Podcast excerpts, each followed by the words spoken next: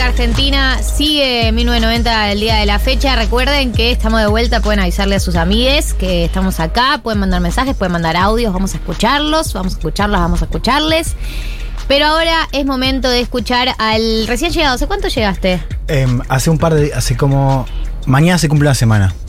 Al recién llegado a la Argentina, el querido Juan Elman. Bienvenido, Juan. Hola, chicos. ¿Es verdad que hiciste una parada técnica en, en Ucrania antes de venir? Sí, como para ver un toque cómo estaba y me fui. Bien, bien, bien. Pero Bien. bueno, estoy contento de estar acá. Bueno, ustedes. sí, mejor Nosotros estar acá. vez. La Sí. verdad que sí. Sí, además Te- es la primera vez que vuelvo al estudio desde. Ah, no, no, ya volví, ahora dicen. Mm, ok. Pero Ah, es, es la que más ¿A me dónde? gusta. ¿A dónde volviste? Ahora dicen. Ah. Otro programa. Ok. Ok. No, no, sí. Ok. No, no, dale, dale, dale. Silencio raro.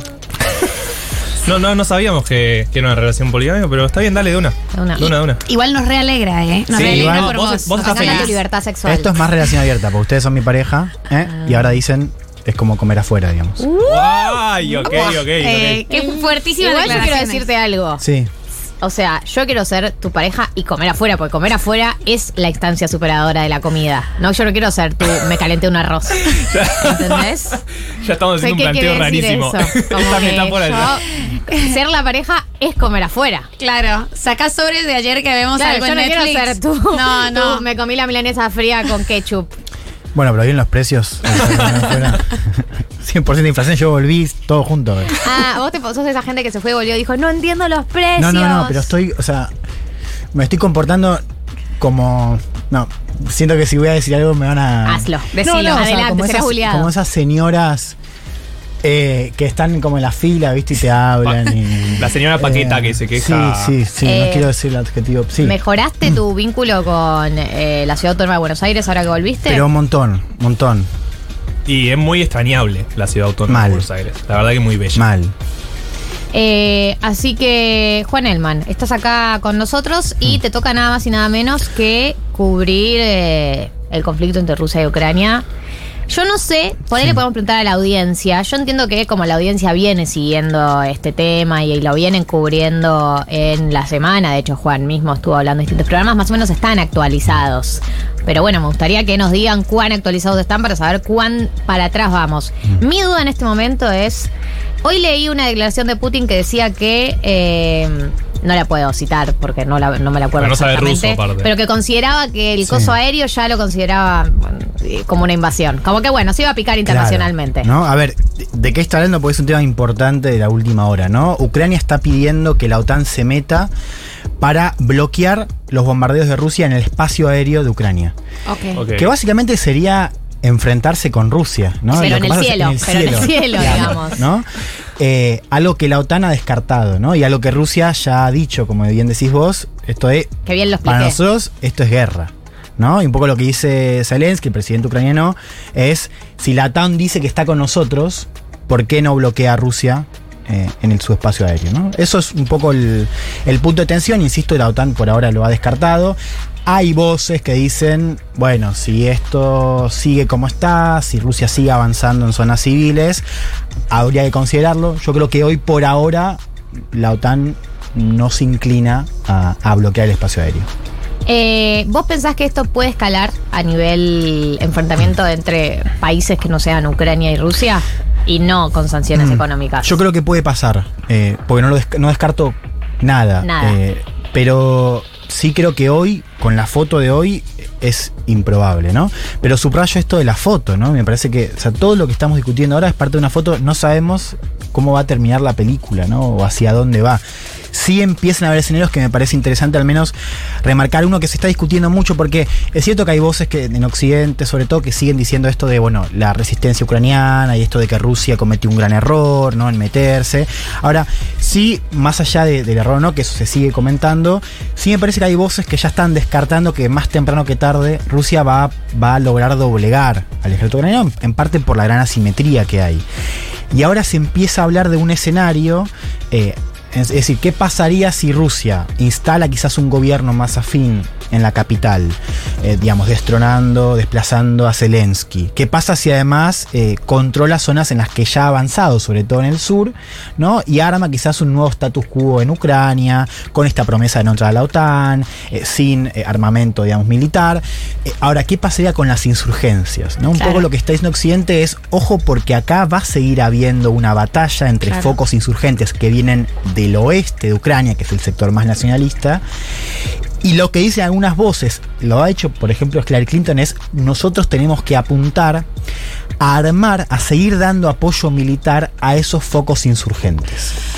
Es más o menos la situación eh, en su momento Afganistán, ¿no? Como unas insurgencias eh, del talibán y, y una, y una complejidad ahí que no quedaba clara. Sí, más Siria también, ¿no? Eh, porque claro, ahí Afganistán es interesante porque ahí hay una diferencia, que es que eh, Rusia nunca armó, digamos, a los talibanes. Lo que está haciendo ahora Occidente, lo que está proponiendo, es armar, o sea, pelearse indirectamente con Rusia, lo que Rusia no ha hecho en otros Claro. conflictos. Sí, pienso el caso de Siria, quizás porque, bueno, ahí Estados Unidos sí armó rebeldes contra el ejército eh, de Assad. Tengo una pregunta. Sí. ¿Qué es la OTAN? Bien. Bueno, es la alianza militar del. ¿Cómo es? El Atlántico, no sé cómo es las Bueno, más siglas. allá de la sigla. No, bueno, es la alianza militar entre eh, Estados Unidos y Europa, para decirlo mal y pronto, ¿no? Si bien incluye a Canadá, bueno, y a Turquía, que depende de dónde lo cuentes. Eh, que es una alianza que claramente surge en un contexto de Guerra Fría como, digamos, un motivo defensivo. ¿No? Eh, lo cual es importante remarcar esto, porque cuando el muro cae y la Unión Soviética desaparece como tal, muchas voces empiezan a decir, bueno, ¿qué hacemos con esto? O sea, esto de que la OTAN ya no cumple su razón de ser, esto de ser un gran paraguas bancado por Estados Unidos para defender a Europa de cualquier ataque, de cualquier avance de la Unión Soviética. ¿Qué pasa en ese contexto y por qué es importante para entender lo que pasa ahora? En los 90, recordemos, el muro cae, Estados Unidos se siente ¿no? el más pijudo, eh, el único, Sí la, es. único, Sí. la El única más poronga potencia, el más este poronga, la mierda. del condado, ¿no? del doque, la, la única potencia, no solamente capaz de eh, imponer, la única potencia con eh, poder, digo, en todo el mundo, ¿no? Y en esto de, eh, bueno, ¿por qué no podemos, por ejemplo, eh, llevar la democracia liberal a Medio Oriente, ¿no? Eh, invadiendo a Afganistán, no solamente por esta idea del ataque con, con Al Qaeda, sino también para construir un nuevo orden, ¿no? Y es en ese contexto unipolar donde surge la, la famosa expansión al este. ¿no? Algo que eh, se le había prometido un secretario de Estado estadounidense a Gorbachev en el contexto de disolución de la Unión Soviética, que eso no iba a pasar. Esto de Alemania va a estar unificada dentro de la OTAN. Y nosotros te prometemos que no nos vamos a expandir hacia el este, ¿no? Porque eso Rusia, aún en un contexto de mucha habilidad, sabía que era un gran problema. ¿no? Los años eh, van pasando y en un momento, esto no, no- no siempre ha sido una línea roja para Putin, pero en un momento Putin empieza eh, a avisar y sobre todo después de que la OTAN tuvo diferentes capítulos de expansión al este, fue como paulatino. Esto de, bueno, ya empieza a decir que eh, esto era una amenaza a la soberanía rusa, a eh, su propio orden de seguridad interno, etc. Y después llega un momento clave, que es el, el 2008, donde ahí la OTAN, que ya, había, ya se había expandido al este, eh, propone llevarlo todavía más al este e incorporar eventualmente a Ucrania y a Georgia, ¿no? algo que Rusia dice eh, es una eh, línea roja. ¿no? Pero para mí es muy importante entender eh, esa expansión al este porque es un poco lo que yo intentaba decir en, el newsletter que saqué la semana pasada en Cenital, que es que eso también nos ayuda a entender un contexto de unipolaridad que hoy ya no es tal. O sea, Estados Unidos ya no, no se comporta como en los 90. ¿Y cuál es una consecuencia de eso? Por ejemplo, que ya no está dispuesto a, por ejemplo, enfrentar militarmente a Rusia directamente. Claro. ¿Por qué? Bueno, porque ya no tiene el poder de antes y porque ahora tiene otras prioridades. Entre ellas, pelear, o sea, re- redirigir recursos militares de Europa, Medio Oriente, hacia el Asia-Pacífico. Claro. Con China. Pero ahí, perdón. Sí, sí, vos, Marto. Ahí la discusión es, mm, queremos formar o darle plata, darle armas, lo que sea a Ucrania, pero no queremos luchar contra Rusia. O sea, el límite es muy fino. Claro, bueno, y, y ahí es, eh, eh, uno entiende también el callejón sin salida, porque es, eh, Estados Unidos te está diciendo, eh, se está advirtiendo, además est- est- estaba diciendo antes de la invasión que esto iba a suceder, o sea, de hecho lo, lo predijo bastante bien, mucho mejor que varios, digo, nosotros, que decíamos, no, no, es, es- puede ser, tranca, pero no no, se- no no- se puede no se pero es impensable, bueno.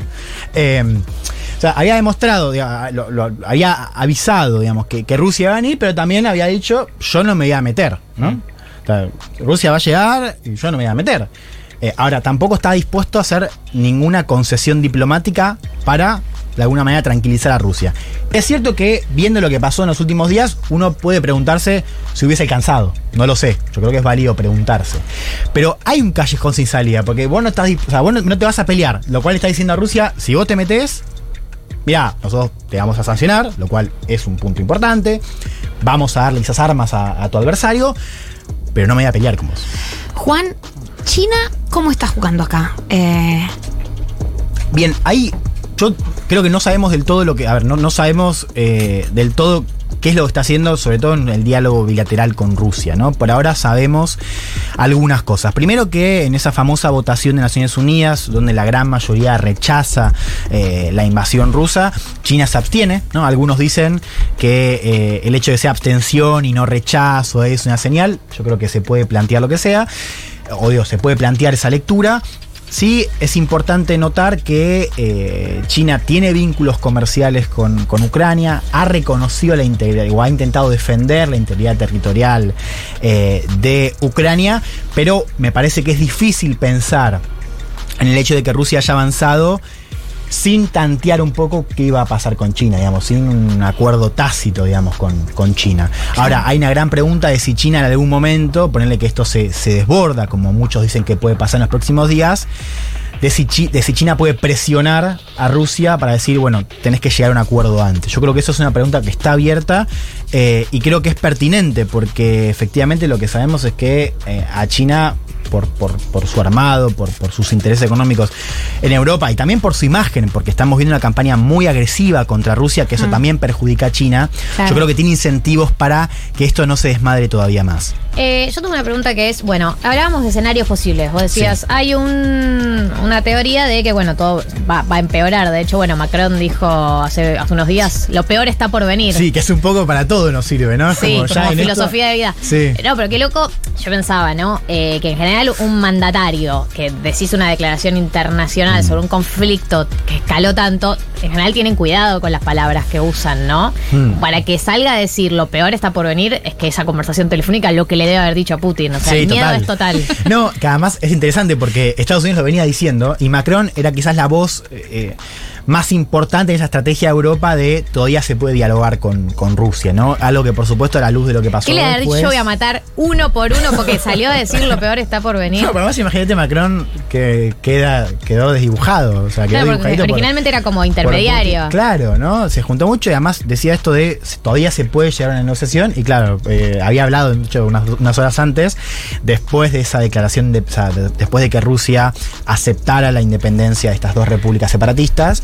eh, y ahí queda, bueno, totalmente muy, muy desdibujado. Pregunta, eh, un escenario posible Mm. es, por ejemplo, que eh, la OTAN deje de expandirse o diga, bueno, che, me corro un poco, Mm. Ucrania retira el pedido de sumarse a la OTAN, se reconozcan, en un escenario re específico estoy planteando, Sí, ¿eh? es mi escenario ideal, Un digamos. montón Sí. de puntos tenía. sí, y se saque una selfie y ter- termina toda la descripción Teléfono, con- Putin. Se saque Chupala, una Macron. selfie. Eh, lo que Bueno, boludo. Bueno, ¿la en serio?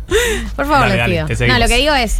Existe un escenario donde origen, eh, supuestamente Sí. el origen de este conflicto es la OTAN se venía expandiendo y Ucrania dijo yo me Sí. quiero sumar a la OTAN y Rusia dijo no, hasta acá llegó mi paciencia, te- tengo que invadir, no me Sí. dejas otra opción. Existe un escenario donde se retira ese pedido, donde la OTAN dice me dejo de expandir, Ucrania, Ucrania dice ok, no nos sumamos a la OTAN y Rusia dice ok, los dejo. Mira, yo creo que, a ver, existir existe, como. Sí, claro, es tipo O sea, todo existe. una posi- un, multiverso donde eso ¿Qué, sucedió. tenemos, eh, ¿Qué podemos decir con los elementos que tenemos hoy? Yo creo que, está- eh, que lo- lo- es más cercano que Putin por la fuerza termine condicionando a Ucrania con un gobierno nuevo, digamos, para decir vos jamás te vas a sumar a la OTAN, que que la OTAN se siente y reconozca, aún con sanciones que se quedan, esto de bueno, vamos a reconocerle a Putin y vamos a tener en cuenta sus preocupaciones y también desde nosotros va a haber un compromiso de no seguir no solamente expandiéndose hacia Ucrania, sino también, por ejemplo, qué sé yo, decir, bueno, Georgia también está fuera de la mesa, ¿no? Porque hoy Putin está condicionando a Ucrania, aunque también va a tener un efecto de contagio. Sí creo que vos abrís una puerta,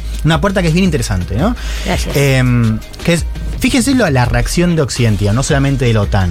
Esto es no solamente unas sanciones económicas, acá el compañero Marto puede explicar mucho mejor, que son sanciones prácticamente dos muy fuertes, ¿no? Eh, desconectar parcialmente a eh, los bancos rusos del sistema SWIFT, el sistema de pago, que es una, una consecuencia muy importante, y también eh, sanciones que afectan al Banco Central ruso, ¿no? Y por tanto, las reservas que, que Putin además tenía muchas, ¿no? Más de 600 mil millones de dólares. Sí, sí. A cualquier país le cambia no poder entrar a sus Total. reservas, claramente. Entonces, además de sanciones económicas, tenemos una sanción eh, que, bueno, tiene que ver ya en términos culturales. No sé si vieron algo, ¿viste? Sí, Desde la FIFA, Coca-Cola, Spotify, pelotudez. Eh, ¿Qué, qué te parece, Gali, perdón? Van a cancelar conociendo Rusia uno Ah. de estos días, boludo. Ese es el que criterio aniñado que, decirlo, tienen. Suena muy bien en vivo porque estuvimos otro día en el Festival de Claro. Futuro Rock. Increíble. Y no, perdón, quería sí, decirlo. sí, sí. Buen disclaimer. Bien.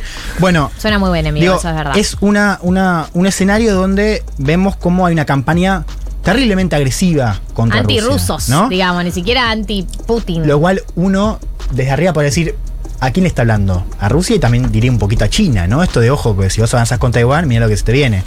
Pero, ¿por qué digo que esto es importante? Porque hay algunas voces que están diciendo, ojo, porque vos a Rusia le tenés que dar alguna salida. Es decir, le tenés que decir que Claro, le todavía... estás ofreciendo un camino. Claro, porque si no, exacto, le estás dando... eh, vos le tenés que dar eh, incentivos dicen algunas voces, yo creo que son sensatas, para que Rusia, para que Putin diga, bueno, quizás no voy a recuperar todo, pero quizás si bajo todavía puedo recuperar algo. Es decir, incentivos para desescalar, porque hoy lo que está haciendo Occidente es lo está empujando tanto que es como, bueno, ya está, la bardí, si no tengo más Claro, opciones, o sea, que escale. profundizar. Profundizar. Full, full profundizar está Putin. Nada me va a detener. Entonces Sí. creo que es válido también preguntarse por los costos de, y, y además también, además de costos hay que señalar digo, también la hipocresía, No, ¿no? Como- sí. y, y también de cercos de, de la sociedad rusa, digamos, ¿qué tiene que ver? Ah, una pelotudez. No sé si ya lo dije. Eh, sí, Putin está muy ofendido porque sacaron a Anastasia de, de Disney. Son ya una manga de pelotudos. no podemos ver a Anastasia. Cancelando ruso, boludo. Como si los rusos fueran culpables del gobierno que tienen. Total. Juan, Una pelotudez. Eh,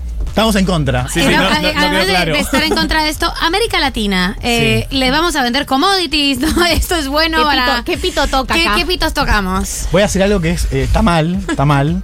Pero acá creo que Marto lo va a poder responder mucho mejor que yo. No, y en serio, porque eh, eh, digo, yo en eso no. No, eh, tomo la posta mientras hay un mosquito que me da vueltas. Eh, hay algo que es real, que si vos me tenés que decir, elegí un país en el mundo que sea muy parecido a Argentina, en términos productivos y demás, yo te diría Ucrania-Polonia. Como que producen casi lo mismo que nosotros, la estructura es bastante parecida, no son ni potencia ni super cuarto mundo, digamos. Sí. Entonces, claramente, a Argentina no es que le conviene, ¿no? Nunca le va a convenir. Pero digo, en términos de ventas al exterior, sí es cierto que, que un país que claramente produce lo mismo que vos deje de poder venderle al exterior, bueno, te posiciona a vos como el, el próximo eh, vendedor de esos productos. Pero, no soy economista, Sí. Pero, va a aumentar, parece, el precio del gas Sí, y, ya está aumentando. y del, y del petróleo. Bueno, obvio, y cualquier- eso, sí, sí, más el aumento de tarifas que nos piden los compañeros del FMI, nos deja en, en- en- en qué precio. No, obvio, eso es, eso es un problema mundial. Eh, vos me decís, el problema mundial que se viene, sí, acá Juan también va a poder explicar mejor la relación que tiene el gas ruso eh, cuando va a Europa y demás y el precio que se está yendo por las nubes. Acá claramente no va a pasar eso eh, porque el precio del gas y del petróleo por ahora está bastante controlado. Bien. Eh, ha sido muy claro todo lo, lo que sucedió. Fue como una columna, o sea que no es que tuvo un, un camino, sino como que nosotros. Pero se entendió. Yo creo que se Sí, entendió y, sí, que, y que mucha gente debía tener eh, preguntas. Acá hay una pregunta que es la última que voy a hacer, pero porque me causa mucha gracia la comparación. Pregunta para Juan. ¿En el oeste de Ucrania son nacionalistas de derecha o nacionalistas tipo montoneros? Sí, son tipo montoneros. montoneros. Son- sí, son, son montoneros. O sea, Galimberti en Ucrania, Son por- de derecha y de izquierda. Y yo, o tipo, claro, nacionalistas tipo. O sea, son nacionalistas, pero como que nacionales y populares, digamos. No, suelen ser más derecha que, que de izquierda, ¿no? Bien. De hecho, recordemos, ahí eh, Putin habla mucho de esto de, del- de los neonazis. Bien, si bien es cierto que dentro de los amplios grupos nacionalistas hay un, un contingente importante de neonazis, no representan a la totalidad de, de la defensa ucraniana. ¿no? Juan, gracias por venir a A visitarnos. ustedes, chicas, un placer y tienen para comer. eh, Nos trajiste dulces Ah. Chilenos y estamos que no se puede chigar porque eso. no pone plata todavía acá. Todavía. Pero son están bastante bien. Pero Sí. aparte, si nos pagan en moneda chilena, ¿sabe Sí. qué? Agarramos viaje. Se supuesto. rompe. Sí. Eh, Juan Elman pasó por 1990.